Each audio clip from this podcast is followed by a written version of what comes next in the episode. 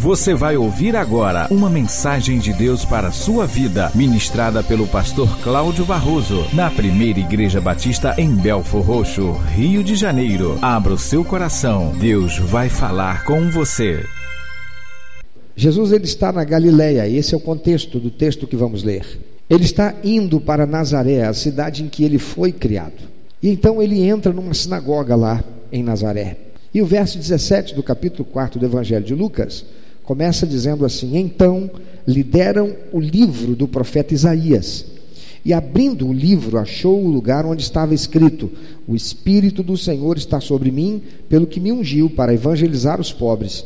Enviou-me para proclamar libertação aos cativos e restauração da vista aos cegos para pôr em liberdade os oprimidos e apregoar o ano aceitável do Senhor.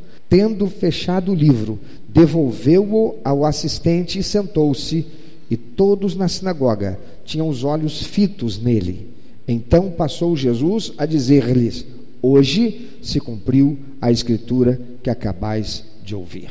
Jesus entra naquela sinagoga eles dão para ele o livro, que era o Antigo Testamento, que é o, a Bíblia que eles possuíam até então, e Jesus abre nesse texto de Isaías, e ele lê a profecia de Isaías, e ao encerrar a sua leitura, ele diz: Este a quem Isaías estava anunciando a Israel, sou eu, o Filho de Deus, que está agora aqui entre vocês. Amados, muitos têm ouvido em sermões e lido em leituras devocionais, em revistas de escola bíblica, em outros periódicos, o tema Reino de Deus. Jesus, em alguns momentos no Novo Testamento, é visto falando sobre o reino de Deus. Mas o que é reino de Deus? O reino de Deus é o governo real estabelecido por Ele Deus. O reino de Deus é também chamado na Bíblia, no Evangelho, de reino do céu, visto que a sede do reino de Deus está no céu. Em Marcos, Evangelho de Marcos, capítulo 1, versículo 14 e 15, encontramos Jesus inaugurando o seu ministério e ele começa pregando a seguinte mensagem: O tempo está cumprido, o reino de Deus está próximo arrependei-vos e crede no Evangelho. Eu queria que você repetisse após mim o que Jesus acaba de dizer no texto que lemos: Arrependei-vos e crede. Você pode repetir isso? Você pode olhar para quem está ao seu lado e dizer: Arrependei-vos e crede, é a mensagem de Jesus.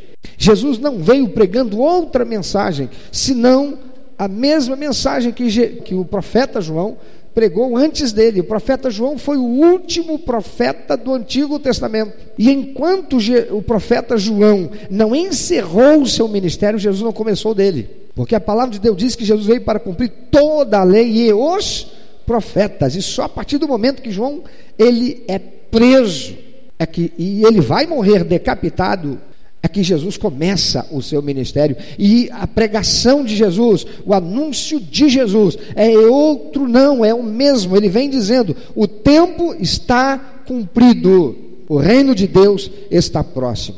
Amados, em passagens como Mateus capítulo 3, versículo 2, capítulo 4, versículo 17, capítulo 10, versículo 7, lá no Evangelho de Marcos também, capítulo 1, versículo 15, e no Evangelho de Lucas, capítulo 10, versículo 9, o termo traduzido que foi lido aqui como próximo, o reino de Deus está próximo, o termo próximo em grego é uma palavra chamada ediken, e esta é uma forma verbal que significa, nesse contexto, uma ação passada, não uma ação que será produzida no futuro. Não é o reino de Deus virá, é o reino de Deus já chegou. E esta é a melhor tradução para isto que Jesus disse, não dizendo o tempo está cumprido, o reino de Deus está próximo, mas o reino de Deus chegou. Está próximo no sentido de que ele estava ali. Aquele que está ao seu lado, ele está longe? Ele ainda não chegou? Ou ele já chegou, por isso ele está próximo? É isto que Jesus vem pregando. Quando Jesus falava do reino, ele não apontava para o horizonte, fazendo com que o povo cresce que era algo distante, impossível de ser alcançado. Não, ele apontava para si mesmo. O reino de Deus está próximo, ele estava próximo porque Jesus estava ali, o reino estava nele, e o Filho de Deus é o reino. Mas não era assim que muitos dos seus ouvintes entenderam. Naqueles dias, Israel era uma nação oprimida pelos romanos, e a notícia de que um outro rei estava chegando era muito animadora. Eles suspiravam pelo cumprimento das profecias de um regente da linhagem de Davi. O profeta Isaías, ele era lido nas sinagogas e eles esperavam pelo, aspas, menino cujo principado descansa sobre os seus ombros, como está escrito lá no capítulo 9, versículo 6 do profeta Isaías. Eles esperavam por esse menino, que seria rei, que traria consigo sobre si este principado. Eles queriam um rei, um reino. Eles queriam um reino, então precisavam de um rei, alguém que os livrasse da opressão estrangeira e trouxesse a glória dos dias de Davi, quando Israel foi uma nação extraordinariamente poderosa na terra. Surge então João Batista, e logo após Jesus, com a seguinte notícia: o reino está próximo. Mas nem todos entenderam as boas novas como ela deveria ser entendida. Com certeza, pessoas olhavam para Jesus procurando nele um rei, mas o que é que eles encontravam? Tudo o que encontravam era um simples homem do povo, um homem misturado ao povo e com uma mensagem radical demais. A mensagem dele era muito radical, como está lá em Mateus capítulo 5, 44. Ame o seu inimigo e ore pelos que te perseguem. Não era isso que eles, os judeus, queriam ouvir. Eles não esperavam um rei que iria implantar o seu reino, resgatando o glorioso reino de Davi, pregando: ama teu inimigo, ora pelos que estão te perseguindo. A pregação, a mensagem dele era radical demais, como em João capítulo 6, versículo 56, quando ele diz: Quem comer a minha carne e beber o meu sangue, permanece em mim e eu nele. Eles não entenderam. Os judeus queriam um rei um reino, eles não queriam outro pregador ou profeta, eles ouviam a mensagem de que o reino estava próximo e se animavam pensando: ah, talvez esse Jesus que realiza milagres, que faz demônios fugirem, que ressuscita mortos, talvez ele queira começar uma revolução política e derrotar o Império Romano e nos fazer de novo um reino poderoso na terra. Sem dúvida, os fariseus tentaram acreditar que aquele homem que pregava com autoridade era o Messias, mas ao perceber que ele não estava armado e não buscava um trono entre os homens, desistiram da ideia e passaram a persegui-lo. Ah, amados, lamentavelmente em nossos dias, esta realidade tem se repetido Apesar de Jesus já ter vindo, apesar das profecias a seu respeito já terem se cumprido e de ele ter dito que o seu reino não é deste mundo, o que vemos ainda hoje é que muitos pastores, muitos líderes evangélicos, muitos líderes cristãos e muitos crentes estão insistindo em construir um reino de Deus aqui na terra pela participação sistemática na política, usando a política, esperando que através disso a sociedade seja alterada alterada para uma sociedade justa, uma sociedade igualitária, onde segurança, educação, saúde e liberdade sejam verdadeiramente garantidos e experimentados por todos. A palavra de ordem para esses é, aspas, vamos ganhar espaços na política para que o reino de Deus seja exercido. E não é por outra razão que muitos pastores estão deixando seus púlpitos e o cuidado com as ovelhas do Senhor, ou estão compartilhando o tempo que deveria ser exercido com a sua chamada para o reino de Deus, para se envolverem com os cuidados humanos através da política, contrariando 2 Timóteo capítulo 2, versículo 4, que diz que seu objetivo, a razão do seu chamado, é satisfazer aquele que o chamou, cuidar das ovelhas, cuidar do reino de Deus, cuidar da igreja de Cristo. Será que isso se deve ao fato de que esses pastores fracassaram em conquistar pessoas regeneradas por Cristo e submissas a eles como seu pastor? Sendo estes discípulos dele gente capacitada academicamente, de reputação ilibada, submissos à autoridade do seu pastor e com competência para exercerem essas posições aos quais o pastor recomendaria esse mistério? Na verdade, o reino que era anunciado pelo Messias era outro, não desta terra, e estava mais próximo do que eles imaginavam. Ele tem muitas características dos governos humanos, mas é superior em todos os sentidos. Em Lucas capítulo 17, versículo 20, 21, encontramos Jesus sendo interrogado pelos fariseus sobre quando havia de vir o reino de Deus, ao que lhes respondeu: O reino de Deus não vem com aparência visível, nem dirão, ei-lo aqui, ei-lo ali, porque o reino de Deus está dentro de vós. Lucas 17, 20 e 21. Jesus estava dizendo que o reino de Deus estava onde? Olha para quem está do seu lado. Ele estava dizendo, dentro dessa pessoa que está aí. Ele estava dizendo, dentro de você. O território do reino de Deus é você. Amados, o reino de Deus não se dá por conquistarmos espaços políticos, mas por termos vidas transformadas pelo Evangelho e a presença gloriosa do Espírito Santo de Deus, que pela nossa razão e vontade nos faz aliançados com um viver comprometido com os princípios e valores que norteiam o que sentimos, o que falamos, o que decidimos e o que fazemos, e isso sim produzirá transformação na sociedade.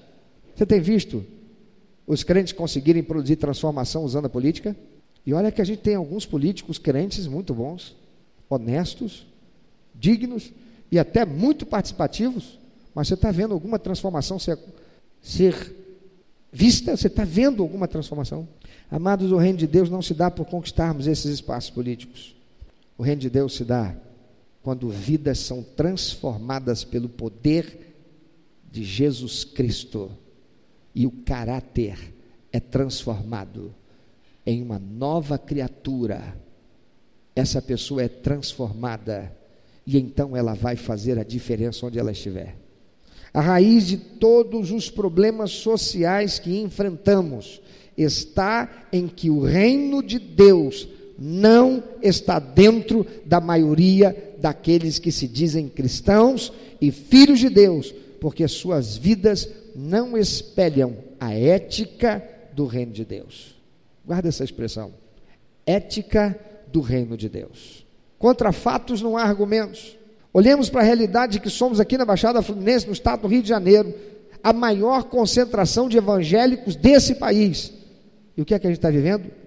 Caos. Em todos os sentidos caos na segurança, caos na educação, caos no transporte urbano, caos na qualidade de vida, caos na moral, caos. Onde está o reino de Deus, portanto? Se temos tantas igrejas evangélicas, se há uma enxurrada de crentes nesse município, no estado do Rio de Janeiro, por que estamos vivendo esse caos? Onde está o reino de Deus? Se o reino de Deus está dentro de vós, diz o Senhor Jesus, Onde está? O que está acontecendo? Onde está esse reino de Deus? Será que está acuado dentro das igrejas e os crentes estão presos dentro dos templos, realizando cultos, realizando celebrações e não produzindo transformação nenhuma na realidade? A nossa declaração de fé dos batistas brasileiros, ela afirma que o reino de Deus é expressado pelo domínio de Deus no coração dos homens que voluntariamente a Ele se submetem pela fé, aceitando-o como Senhor e Rei. É assim o reino invisível nos corações regenerados que opera no mundo e se manifesta pelo testemunho dos seus súditos. Dá uma olhadinha para que está do teu lado. Diga para essa pessoa, meu amado, se é meu amado, se é minha amada, diga para ele, meu amado, não haverá transformação com você aqui dentro, cantando, entregando oferta e dízimo e indo embora para casa. Se você é reino de Deus aqui dentro, está tudo errado. Se você não é reino de Deus lá fora. Em Lucas capítulo 4, versículo 17, a 21 que nós lemos lá no princípio, eu vou ler de novo, diz: Então lhe deram o livro do profeta Isaías, e abrindo o livro, achou o lugar onde estava escrito: O Espírito do Senhor está sobre mim, pelo que me ungiu para evangelizar os pobres. Enviou-me para proclamar libertação aos cativos. Você pode repetir isso? Libertação aos cativos. Restauração da vista aos cegos. Para pôr em liberdade os oprimidos e apregoar o ano aceitável do Senhor, ano aceitável do Senhor. Libertação dos cativos, restauração de vista aos cegos, liberdade aos oprimidos, ano aceitável do Senhor. Tendo fechado o livro, devolveu o assistente, sentou-se, e todos na sinagoga tinham os olhos fitos nele. Então passou Jesus a dizer-lhes: Hoje se cumpriu a escritura que acabais de ouvir. Ao narrar a ida do Senhor Jesus à sinagoga, quando então ele lê esse trecho de Isaías, capítulo 61, versículo 2, o doutor Lucas, que é o evangelista que escreveu esse evangelho, ele estava escrevendo esse evangelho como uma carta para uma personalidade chamado Teófilo. E ele estava escrevendo esse evangelho e algo fundamental ele faz sob inspiração de Deus ser registrado aqui. Algo fundamental sobre o reino de Deus a libertação que deveria ser trazida pelo Messias. Qual era? Os judeus estavam esperando uma libertação do jugo político. Os judeus estavam esperando a libertação do jugo social. Tem muitas igrejas, muitos pastores e muitos crentes tão envolvidos com o social, e o social é importante. Tão envolvidos com o social, e o social é importante tão envolvidos com as mazelas do povo e buscando levar a igreja a fazer tudo para minorar os problemas sociais, e isso é importante, mas fazendo isso ser o mais importante e esquecendo o que é o mais importante, é que Jesus veio para trazer libertação e libertação da miséria, da pobreza, do julgo político. Não é a libertação que Jesus veio para trazer. Tudo isso pode se processar por consequência da libertação que Jesus veio trazer. Observe as quatro coisas que deveriam fazer a boa notícia que ele, Jesus, como Messias, pregava e que está aí nesse Evangelho de Lucas. Primeiro, ele diz: libertação para os cativos. Evangelho de João, capítulo 8, versículo 32, Jesus diz: Conhecereis a verdade, a verdade vos. Só quem sabe pode falar mais forte. A verdade vos só quem está cativo precisa de libertação. E a verdade liberta quem está cativo da ignorância. Quem é ignorante, ou seja, quem não tem conhecimento, ele é escravo, ele é cativo.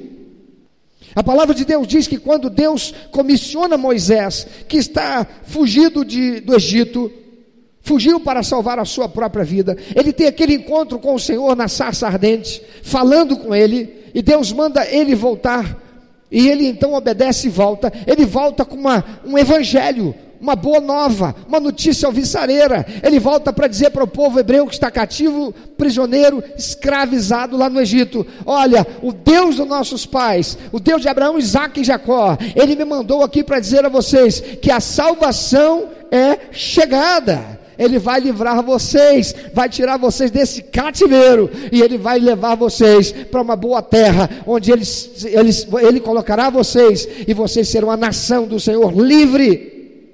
Mas a palavra de Deus diz que eles não deram ouvidos a Moisés por causa da sua dura servidão e a profunda angústia que sofriam por causa do seu cativeiro.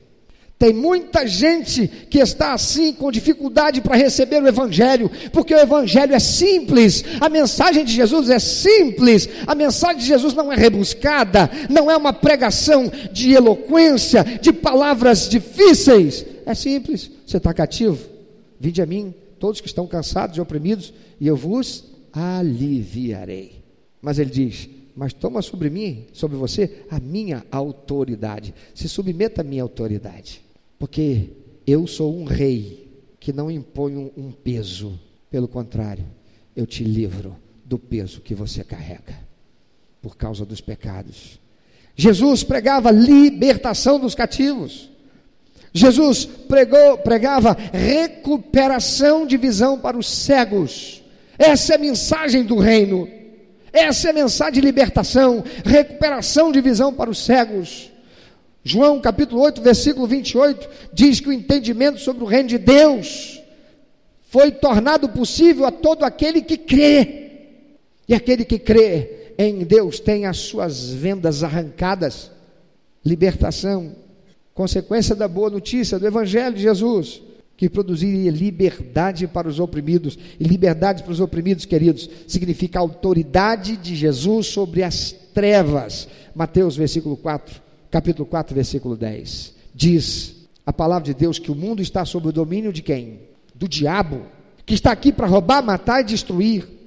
É o diabo com todos os seus demônios, esses seres espirituais que estão aqui nos ambientes, no ar, interagem conosco na capacidade nossa de recepção da nossa mente, da nossa alma, as mensagens que eles produzem como sendo um pensamento nosso, que nós assumimos como nosso, para construir um sentimento nosso, que nos conduz a atitudes que desonrem a Deus.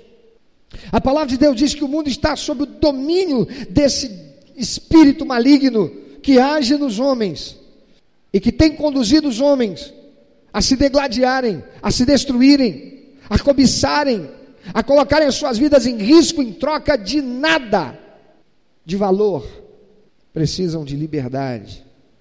Mas só no poder de Jesus os demônios podem ser combatidos, porque ninguém tem poder contra eles a não ser no poder de Jesus Cristo. Evangelho do reino que prega a boa nova de libertação, com o ano aceitável do Senhor, que é o ano do jubileu, a salvação que foi produzida pelo Senhor, está registrado no Evangelho de João capítulo 19, versículo 30. Ele veio para buscar e salvar os perdidos, e ele morreu naquela cruz do Calvário, pagando o preço definitivo da nossa dívida de pecado e trazendo a salvação para todo aquele que nele crê. Amados, o propósito de Lucas no seu evangelho, portanto, é mostrar como Jesus cumpriu esta profecia de Isaías e trouxe a libertação. Ao fazer isto, Lucas mostrou a natureza do reino de Deus, ou seja, que o reino de Deus traz liberdade. Sabe o que, que o diabo faz a gente pensar?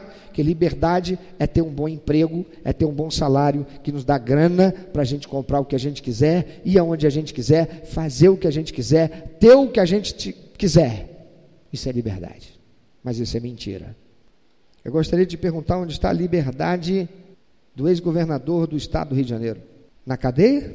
Com todo o dinheiro? E você acha que aqueles que estão sendo libertados provisoriamente, recebendo aí uma condição de ficarem presos dentro de casa com uma tornozeleira eletrônica ou não, mas vigiados, você acha mesmo que eles têm liberdade? Você acha mesmo que os filhos deles conseguem ir para as mesmas escolas que antes estudavam? Você acha mesmo que eles têm a possibilidade de entrar nos carros deles e descerem e entrarem num shopping, irem a um cinema, sem receio de que possam sofrer alguma coisa da população? A natureza do reino é que o reino de Deus traz liberdade. Mas liberdade do quê? Do que é que o texto diz? Lucas capítulo 4, versículo 31 a 37, é libertação do poder de Satanás. Diz a palavra de Deus, e desceu a Cafarnaum, cidade da Galileia, e os ensinava no sábado, e muitos se maravilhavam da sua doutrina, porque a sua palavra era com autoridade. Achava-se na sinagoga um homem possesso de um espírito de demônio imundo, e bradou em alta voz, ah, que temos nós contigo, Jesus Nazareno, vieste para perder-nos, bem sei quem és, o santo de Deus. Mas Jesus o repreendeu, dizendo: Cala-te e sai deste homem. O demônio, depois de o ter lançado por terra no meio de todos, saiu dele sem lhe fazer mal. Todos ficaram grandemente admirados e comentavam entre si, dizendo: Que palavra é esta? Pois com autoridade e poder ordena aos espíritos imundos e eles saem, e a sua fama corria por todos os lugares da circunvizinhança. Liberdade de quê? Libertação do poder de Satanás. Você pode dizer isso? O reino de Deus traz libertação do poder de Satanás. Segundo, libertação do poder do pecado. Lucas capítulo 5, versículo 31 e 32, está escrito: Respondeu-lhes Jesus: Os sãos não precisam de médico, e sim os doentes. Não vim chamar justos, e sim pecadores ao arrependimento. Qual é a segunda coisa de que o reino, a mensagem do reino de Deus traz, produz? Libertação do poder do pecado. Terceiro, libertação da, do tradicionalismo cultico. Lucas 5, 33, versículo, até o capítulo 6, versículo 11, no versículo 36, nós lemos assim: Também lhes disse uma parábola: Ninguém tira um pedaço de veste nova e o põe em veste velha, pois rasgará a nova, e o remendo da nova não se ajustará à velha. E ninguém põe vinho novo em odres velhos, pois o vinho novo romperá os odres, tornar-se-á o vinho e os odres se estragarão. Pelo contrário, vinho novo deve ser posto em odres novos, e ambos se conservam. E ninguém, tendo bebido o vinho velho, prefere o novo, porque diz: o velho é excelente. Amados, à luz do que estamos vivendo, em confrontação com o Evangelho de Jesus Cristo, para que a natureza do reino seja estabelecida, é preciso que aquele que diz crer em Deus seja verdadeiramente filho de Deus, por ter recebido Jesus como seu único, eterno, suficiente Salvador. Mas ei, de nada adianta se na prática ele não for Senhor da sua vida, fará tudo isso é mentira. Eu digo, eu recebi Jesus como meu único, eterno, suficiente Salvador, mas Ele não é Senhor das minhas atitudes, Ele não é Senhor sobre as minhas decisões, Ele não é Senhor sobre o meu ímpeto, Ele não é Senhor da minha vida. É por isso que estamos vivendo o que temos vivido. Somente quando Jesus é Senhor da minha vida, demonstra arrependimento para com Deus e fé para com Jesus Cristo, como seu Senhor. O arrependimento acelerará a fé. É a consciência e o arrependimento que vai me fazer ter uma fé muito suficiente. E a fé tornará o arrependimento evangélico. É por isso que tem muito crente que não entende e está sempre choramingando e dizendo: Eu não sei, pastor, porque é, isso é muito mais forte que eu, e quando eu vejo, eu estou lá fazendo de novo, porque não houve arrependimento. O arrependimento não me deixa levar a cometer o pecado de novo. O arrependimento me conduz a ser uma nova criatura em Cristo. O arrependimento me leva a viver por fé. E a sinceridade dos dois juntos deve ser comprovada por um diligente, conscienciosa obediência aos princípios e valores estabelecidos pela palavra de Deus, a Bíblia Sagrada. Assim começou a pregação do Evangelho e assim ela continua e será até a vinda de Jesus. Ainda hoje, amados, para nós a mensagem deve ser: arrependa-se, acredite e viva uma vida de arrependimento e uma vida de fé. Isso está traduzido na nossa declaração doutrinária como santificação. E santificação, só quem sabe, por favor, fala bem forte, por favor. Santificação é o que? É um processo. Fala para quem esqueceu do seu lado. Santificação é um processo que começa quando você recebe Jesus e termina quando você parte para o céu. Santificação significa que hoje, quando eu acordei, eu lembrei quem eu sou, eu sou nova criatura em Cristo e hoje eu preciso ser mais parecido com Cristo do que eu fui ontem. E aquilo que eu fiz de errado até ontem, quando eu me arrependi e confessei, hoje eu não posso voltar a fazer. Portanto, viveremos verdadeiramente o reino de Deus quando vermos sendo manifesto em Belfort Roxo, no estado do Rio de Janeiro e no Brasil, mas a começar de nós, de mim, de você, a libertação do poder de Satanás que tem infestado as mentes de muitos crentes com a ideologia de um reino de Deus expressado por poder terreno através da política e da prosperidade material conquistado por pastores, crentes e igrejas. O crente quer estudar, o crente quer fazer faculdade, então ele falta culto, ele não vem à igreja, não vai ao grupo pequeno, ele não estuda a palavra de Deus, ele não tem tempo para orar, ele não tem tempo para Deus. Ele está visando o reino de Deus? Não.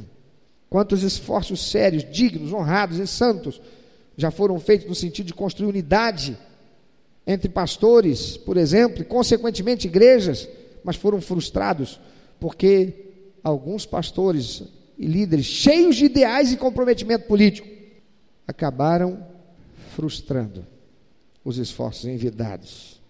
Cheios de comprometimento político e ideais políticos, mas vazio do reino de Deus. É preciso ter coragem para falar a verdade, irmãos. Nossas igrejas podem estar cheias de gente, os ministérios podem ter crescido o seu patrimônio, muito movimento pode estar sendo feito, mas estamos esvaziados da glória de Deus que faz o poder de Satanás ser destruído aqui, onde nós residimos, onde nossas igrejas estão, no município, estado e país em que nós vivemos. Eu quero te perguntar, sem falar nome de denominação, cadê aquela igreja que era o demaste da Baixada Fluminense, porque tinha um grupo musical que colocou o nome dessa igreja para tudo quanto é canto no Brasil e a gente não ouve mais falar dela como ouvia antes. Por quê? Muito movimento. Muita gente chegando. Mas por quê? Por causa do reino de Deus? Não, por causa da vaidade. Por causa do gospel. Esfacelou o grupo. Por quê? Cobiça. Rixa. Sementes de Satanás. Viveremos verdadeiramente o reino de Deus, queridos, quando vermos sendo manifesto em Belfort Roxo, no estado do Rio de Janeiro, no Brasil, mas a começar de mim e de você, a libertação do poder de Satanás que tem infestado as mentes dos crentes com a teologia da prosperidade, do eu profetizo, do determinismo das palavras e outras heresias que desfiguram a verdade do reino e que estão em muitas igrejas batistas, para não falar das demais. Viveremos verdadeiramente, amados, o reino de Deus quando vermos sendo manifesto em Belfort Roxo, no estado do Rio de Janeiro, na Baixada Fluminense, no Brasil, mas começando de mim e de você, a libertação do poder de Satanás, que tem infestado as mentes dos crentes com a influência de ideologias filosóficas e políticas, tornando a igreja num ambiente de assistencialismo, os púlpitos em cátedras do socialismo e os crentes em ativistas, quando não, em massa de manobra. Eu ouço muitos dos crentes que estão aí, sobretudo os universitários, abrindo a boca e repetindo jargões criados por Satanás na sociedade, que parece muito bonito no seu efeito, mas não estão enxergando o propósito. Palavras como empoderamento, que parecem palavras de ordem, carregadas de um sentido positivo, pois essa é a palavra cujo sentido Satanás usou quando disse para Eva: Você é boba. Deus sabe que quando você comer, você vai ficar empoderada. Você vai ser igual a ele. E a mulher quer ter poder para ser igual ao homem e passar ao homem. E por isso nós vivemos a realidade de que família deixou de ser um patrimônio. Papai, mamãe e filho. Começou com papai, mamãe e o cachorrinho frufru. É, lá na década de 70 e 80 até chegar o que é hoje. Papai e papai e uma criancinha adotada. Mamãe e mamãe e uma criancinha adotada ou de uma das duas que engravidou de alguém que nem conhece quem é. Viveremos verdadeiramente o reino de Deus quando vermos sendo manifesto em Belfort Estado do Rio de Janeiro, Brasil, e a começar de mim e de você, a libertação do poder do pecado, que sutilmente ilude e engana, sugerindo ao coração a ideia de que não somos tão maus se tão somente evitarmos atos pecaminosos. Ah, eu não sou mal, não. Eu ouvi muito crente dizer isso. Ah, eu vou para o céu sim, pastor. Nunca roubei, nunca matei, nunca pensei em outra mulher não ser minha mulher, nunca pensei em outro homem não ser meu marido. Pago as minhas contas. Parece um espírita kardecista falando. Muitos homens e mulheres crentes altamente respeitados que jamais cometeriam adultério, porém levam uma vida mental de adultério ou de impureza. Como assim? Muitas dessas pessoas são fanáticas pelas novelas, pelas revistas e programas de fofoca e de auditório, ou por formas visuais ou impressas de estimular o erotismo. E muitos são adúlteros vicários, ou seja, se colocam no lugar daqueles que estão vendo lá na telinha cometer o pecado, lá na TV, lá na tela do computador, em outro meio de comunicação. Quantos crentes cativos e prisioneiros de Satanás e do pecado, com voyeurismo, com pornografia. Pornografia, pastor? Não, não tem pornografia, não. O máximo que eu faço é assistir aquela novela, exatamente aquela novela que te leva sutilmente a torcer pelo adultério da mocinha porque é mal casada. O pecado tem exercido um efeito perverso sobre a natureza humana e prevalecido contra os nossos filhos. E desse modo as dádivas divinas do sexo e outros desejos ficam desfiguradas de seu propósito legal e como resultado, excelentes e preciosas dádivas de Deus são usadas de maneira incorreta. Quantas meninas, filhas de crentes, e filhas muitas vezes de papai e mamãe crente, mas que não vigia. E muitas vezes está ouvindo o pastor pregar, falando da parte de Deus, diz: Ah, isso aí é besteira, isso aí, o que, que tem? Minha filhinha de 8, concordo com isso não. A gente está vivendo 2018, minha filhinha de 8 anos, de 10 anos, de 12 anos, meu filhinho, já tem tablet, já tem. Uh, qual o problema? Na escola ele estuda e aprende a acessar internet, é verdade, meus irmãos. Minha filhinha de 8 anos, na escola, ela aprende a fazer pesquisa no Google. Aí pergunta se em casa eu dou liberdade para ela ver o que ela quiser. E hoje nas igrejas, as meninas estão perdendo a virgindade. E muitas estão enganadas por Satanás, dizendo: Eu não preciso perder a virgindade. Sexo anal não é sexo. Eu não posso é perder a virgindade. São tantos os Josés, Adonias, Josadaques, Elias, Josués, Mateus, que encontramos nos presídios, nas bocas de fumo, atuando como aviãozinhos ou como soldados do tráfico. Mas onde estão os exemplos para os filhos, para os adolescentes e jovens das nossas igrejas, se os pais deles não dão exemplo? E depois acabam no tráfico, na prostituição, fofoca, disse-me disse, roubo de dízimo, omissão para corrigir o erro, gato na light, gato na net, gato na TV a cabo, roupa de marca pirateada, materialismo, estão presentes em muitos crentes de igrejas que se omitem e não exercem disciplina. Não protegem unidade de saúde, e isso respinga na imagem do reino. Eu já ouvi pastor dizer: Eu não excluo ninguém, não, porque esse negócio de excluir não é de Deus. Eu prefiro na igreja me dando trabalho e sendo mau exemplo do que estar no mundo. Isso é uma conversa satânica. Quer dizer que pode estar na igreja influenciando os outros com seu mau exemplo, que olha e diz assim: o pastor sabe e não faz nada, então também posso fazer que está tudo certo. Não tem disciplina, não exclui, não desliga da igreja. E quando vai para uma reunião de pastores e o outro, a pergunta, pastor Albino é sempre assim: quantos membros tem a sua igreja? É papo de pastor, muitas vezes. Conheceu agora como é mundo daquela igreja. E quantos membros tem a sua igreja? Vaidade. Eu falo, irmãos, com expressão de honra. A minha igreja tem 255 membros. Agora, quantos frequentam o culto, eu não sei. Não conto. Porque lá na minha, na minha igreja tem um pastor que é carne de pescoço. E para ser membro daquela igreja tem que gostar de comer carne de pescoço. Porque lá na minha igreja, a igreja disse assim: queremos ser uma comunidade viva de cristãos autênticos. Então lá Jiripoca pia, o pau desce em Chico e em Francisco e até no pastor. A Bíblia precisa ser nossa regra de fé e prática, amados. Os princípios e valores estabelecidos por Deus devem ser aplicados à nossa vida de modo a produzir santidade. E ser santo é ser o quê? Separado e exclusivo para Deus. Mas quantos são os que estão pregando, por exemplo, que o casamento pode ser desfeito sem que haja adultério e estão contraindo novos matrimônios dentro das nossas igrejas, inclusive pastores?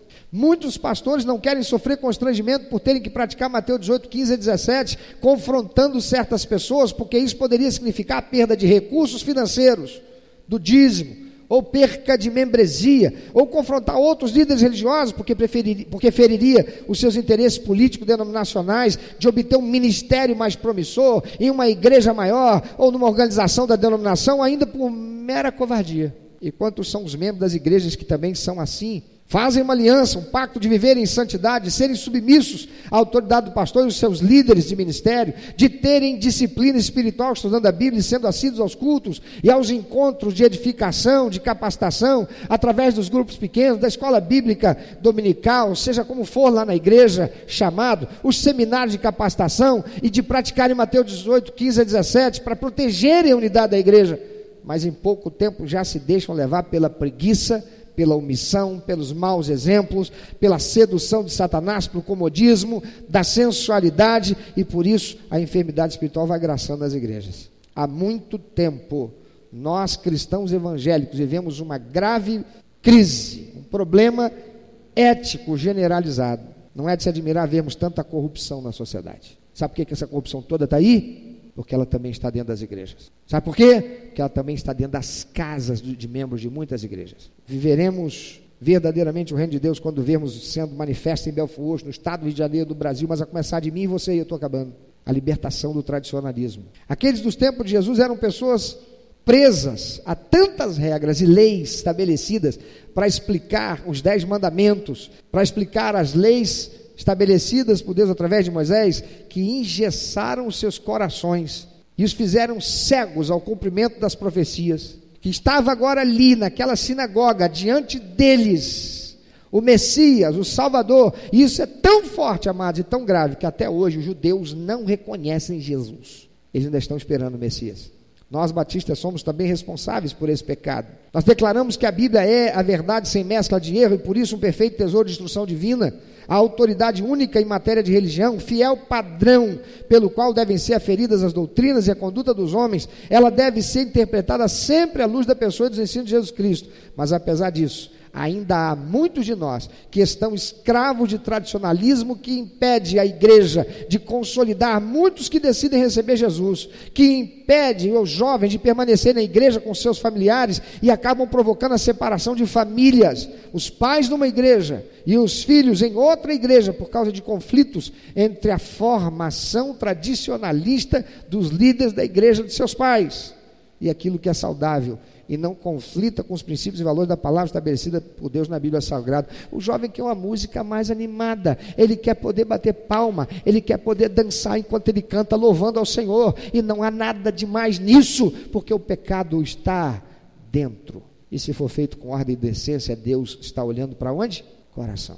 Tradicionalismo, amado, significa fazer as coisas repetindo o que foi feito antes de nós, não aceitando que possa estar errado mas também significa religiosidade. O tradicionalismo religioso do povo de Deus no Antigo Testamento, em muitos momentos, o levou a viver a derrota para seus inimigos que invadiam seu território, roubavam suas colheitas e levavam muitos como escravos, porque já não contavam com a gloriosa presença do Senhor com eles para os proteger e abençoar. E aí está acontecendo hoje em muitas igrejas em que os crentes estão perdendo seus filhos para o mundo. O mundo está vindo dentro da igreja e levando o filho para o pecado, escravo. Isaías capítulo 29, versículo 13 diz: Esse povo se aproxima de mim e com a sua boca e com seus lábios me honra, mas seu coração está longe de mim e o seu temor para comigo consiste só em mandamentos de homens que maquinalmente aprendeu. Tu és santo, glória a Deus, aleluia, poderoso, oh, exaltado seja o Senhor. Mas só o filho sabe, a filha sabe, a esposa sabe, o marido sabe. Lá fora, quem essa pessoa é de verdade? Além de Deus e do próprio diabo. Tradicionalismo religioso é também sinônimo de nominalismo. Foi-se o tempo em que olhávamos para os católicos e dizíamos que eles não liam a Bíblia, e nós ficávamos orgulhosos de sermos chamados de povo da Bíblia. Sabe como é que chamava o apóstolo Albino quando ele usava calça curta? Ah lá o Bíblia. Ah, não, não, fulano é Bíblia. Eu não ouço ninguém mais chamar um crente de Bíblia. Por quê? O crente não lê mais Bíblia. Perguntava-se uh, se a, qual era a religião de uma pessoa e ela dizia que era católica, sem nunca frequentar a missa, a não ser em casamento, sepultamento, batismo, de algum um evento qualquer de um ente querido, de um conhecido. Mas por que, que ele dizia que era católico? Porque quando ele era criancinho, o papai e a mamãe levaram para a igreja católica e batizaram ele. Por que, que ele tem um santo de devoção? Porque o pai e a mãe disseram que batizaram ele naquela igreja e o santo de devoção dele era aquele. Então perguntava, qual é a sua religião? Eu sou católico. Mas sexta-feira ele estava na Curimba. Quem sabe o que é, que é Curimba? Quem não sabe o que é Curimba? Macumba. Estava no Espiritismo. Estava participando de um culto evangélico. Hoje são muitos os membros de igreja evangélica que, mesmo depois de terem dado pública profissão de fé, de que receberam Jesus como único, eterno, suficiente Salvador e Senhor das suas vidas, e feito o pacto para serem tornados membros da igreja, se deixam levar pela preguiça, pelo secularismo e encontram desculpa de todo jeito para não frequentarem os cultos, não participarem de grupos pequenos, não participarem das escolas bíblicas nas suas igrejas e apenas frequentam o culto da noite quando vão. Claro, isso não é com você não. Você pode fechar os seus olhos e pensar um pouquinho sobre isso. Você está vivendo o reino de Deus? O reino de Deus está dentro de você. Você é alguém que está com o reino de Deus dentro de você, e é por isso que na sua rua onde você mora, você está fazendo diferença. Você olha para o que está acontecendo com Belfor Roxo você diz, mas como é que chegou a esse ponto? É porque nós temos sido crentes nominais, que dizemos que eu estou salvo. Recebi Jesus como meu Salvador, mas Ele não tem sido Senhor da sua vida, não. Se você não está vivendo a ética do reino de Deus. E a ética do reino de Deus é arrependimento e fé. Arrependimento que leva você a não ser mais como você foi ontem. E fé para obedecer os princípios e valores estabelecidos por Deus. E de tal maneira que você não anda por ideologias políticas, não anda por ideologias sociológicas, você não anda por ideologias humanas, você anda por fé na palavra de Deus. As suas decisões, os seus sentimentos e as suas atitudes são por direção de Deus, à luz da palavra de Deus. Amado, viver o reino de Deus é o desejo do Senhor Jesus para todos nós. Paz, equilíbrio e satisfação a verdadeira prosperidade produzida pelos reinos de Deus na sociedade. Mas para que isso Mas para isso é preciso coragem para reconhecer eu sou pecador. É preciso coragem para confessá-los e dizer para Deus, Senhor, me perdoa por isso, isso, isso, isso. É preciso coragem e determinação para deixar esses pecados e reconstruir e restaurar a sua vida no âmbito do reino de Deus. E para isso é preciso viver 2 Crônica 7,14. Se meu povo que se chama pelo meu nome, se humilhar e orar e me buscar e se converter dos seus maus caminhos, então eu ouvirei dos céus, perdoarei seus pecados, sararei a sua terra. Belfor Roxo vai ser diferente. O estado do Rio de Janeiro será diferente. Quando os crentes desse dessa terra formos diferentes. Formos verdadeiros e frutíferos discípulos de Cristo Jesus, vivendo de verdade o reino de Deus dentro de nós, expressando a ética do reino de Deus que se expressa pela maneira como eu falo, o que eu falo, sobre o que eu falo e o que eu faço, como eu faço, por que eu faço, quando eu faço.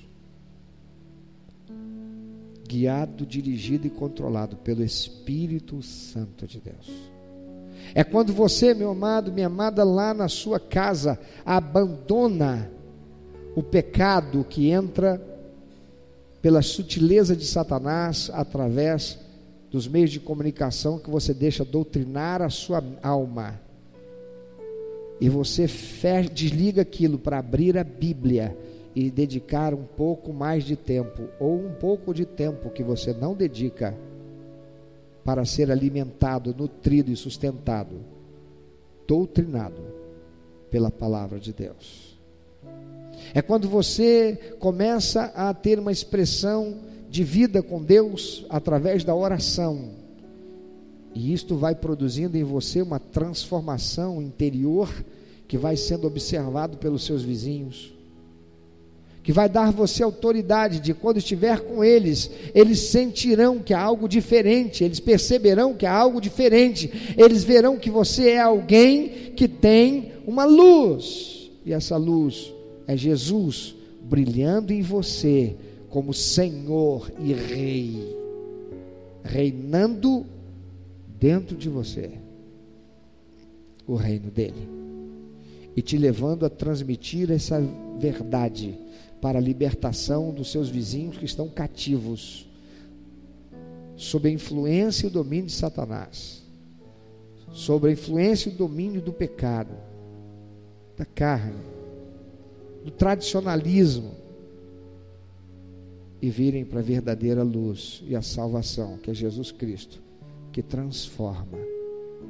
Nada vai mudar se a transformação não começar de mim e de você. Não será o prefeito que está aí, que é evangélico, que vai fazer nada de ser diferente. Porque ele pode calçar ruas, ele pode fazer obras de saneamento básico, mas os traficantes continuarão dominando sobre Belfor Roxo. Os traficantes continuarão dominando. A corrupção no meio das autoridades policiais continuará dominando. A nossa liberdade de vir, ir e vir continuará sendo cerceada. Permaneceremos saindo de casa tendo receio pelas nossas vidas e dos nossos filhos e dos nossos cônjuges. Porque o prefeito não vai dar fim a nada disso. O governador também não. Nem o presidente da república a assumir esse ano. Somente o reino de Deus em nós, no poder do Senhor Jesus, para debelar todo o poder das trevas que domina sobre nossa rua, nosso bairro, nosso município, nosso estado e nosso país. Para isso, é preciso súditos leais ao Rei dos Reis e Senhor dos Senhores. É preciso que o reino do Senhor seja manifesto em mim, em você, e conquistando espaços que agora estão sob o domínio das trevas. E assim como a igreja vencedora de Cristo Jesus, quando nós formos, a porta do inferno não pode resistir a nós. E aqueles que lá estão serão arrancados de lá no poder do nome do Senhor Jesus. A começar dos teus filhos, do teu ente querido, para a glória do Senhor. Você crê nisso? Se a palavra de Deus é para você, você está imbuído, está constrangido, constrangida, você entende que essa mensagem é de Deus para a sua vida e que você é esse alguém que tem estado de alguma forma não vivendo a essência do reino de Deus, mas hoje você quer consertar seu caminho você quer consertar sua trajetória, você quer consertar sua relação com Deus, você quer reconstruir, restaurar. Onde você estiver, fique em pé e vamos orar juntos. Não espere eu insistir, porque eu não vou.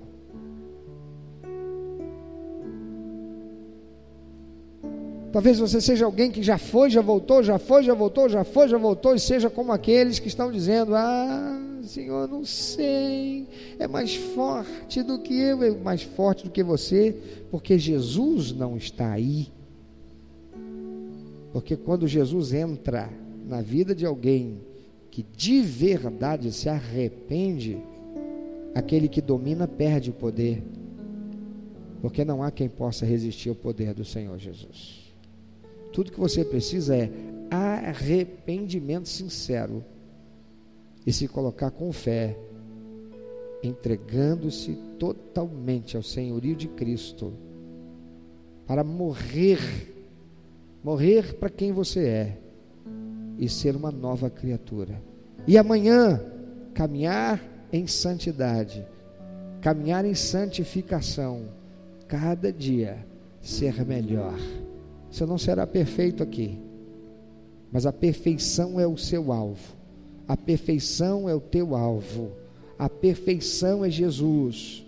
É buscar ser cada vez mais parecido com Ele, é honrá-lo numa vida de determinação.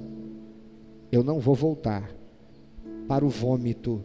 A palavra de Deus diz que o cão volta para o vômito, só quem volta para o vômito é cão.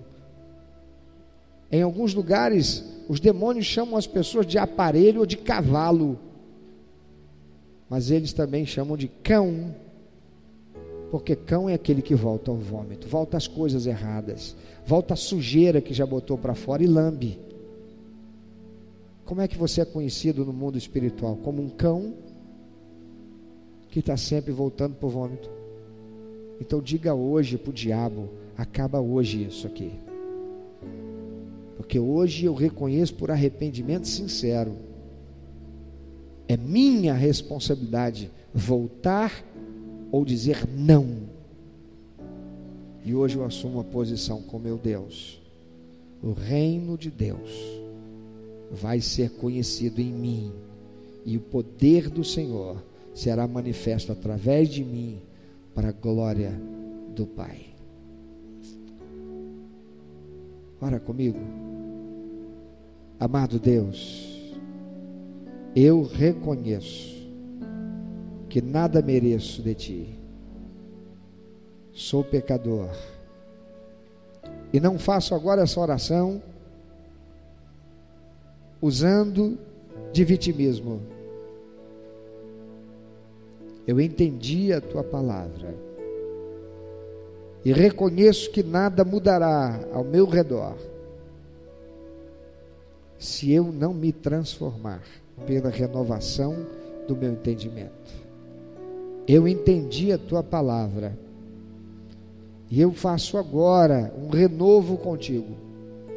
Eu entrego a minha vida ao teu senhorio, Jesus. Não mais para como um cão que volta ao vômito para lamber, não mais para voltar ao pecado que eu cometi, mas ainda que sob o preço que tem a pagar, viver uma vida digna, honrosa e submissa aos princípios e valores da tua palavra, sob a ética do reino, arrependimento e fé, porque só o Senhor é Deus, só tu, Jesus Cristo, és o único, eterno e suficiente Salvador da minha alma. Que o meu nome esteja escrito no livro da vida, porque a partir desse momento eu viverei para a glória do Senhor, pela ética do teu reino e para ser um instrumento que o Senhor usará para produzir transformação na realidade do contexto social em que eu estou inserido, aqui nesta cidade, no estado do Rio de Janeiro e no meu país. Para a glória do Senhor, no nome de Jesus. Amém. Meu amado ouvinte, você que ouviu esta mensagem, se Deus tem falado ao seu coração, se você foi constrangido pelo Espírito Santo e quer compartilhar isso conosco, quer que nós estejamos orando por você, se você quer nos informar que você recebeu Jesus como teu único, eterno e suficiente Salvador, se você quer saber um pouco mais a respeito do que fazer para dar prazer ao coração de Deus e viver a vida que o Senhor tem reservado para você, vida de paz, de equilíbrio, de satisfação, entre em contato conosco. Ligue para nós. Anote, por favor, é 21 2761 1059. 21 2761 1059. Entre em contato conosco. Deus quer continuar falando com você.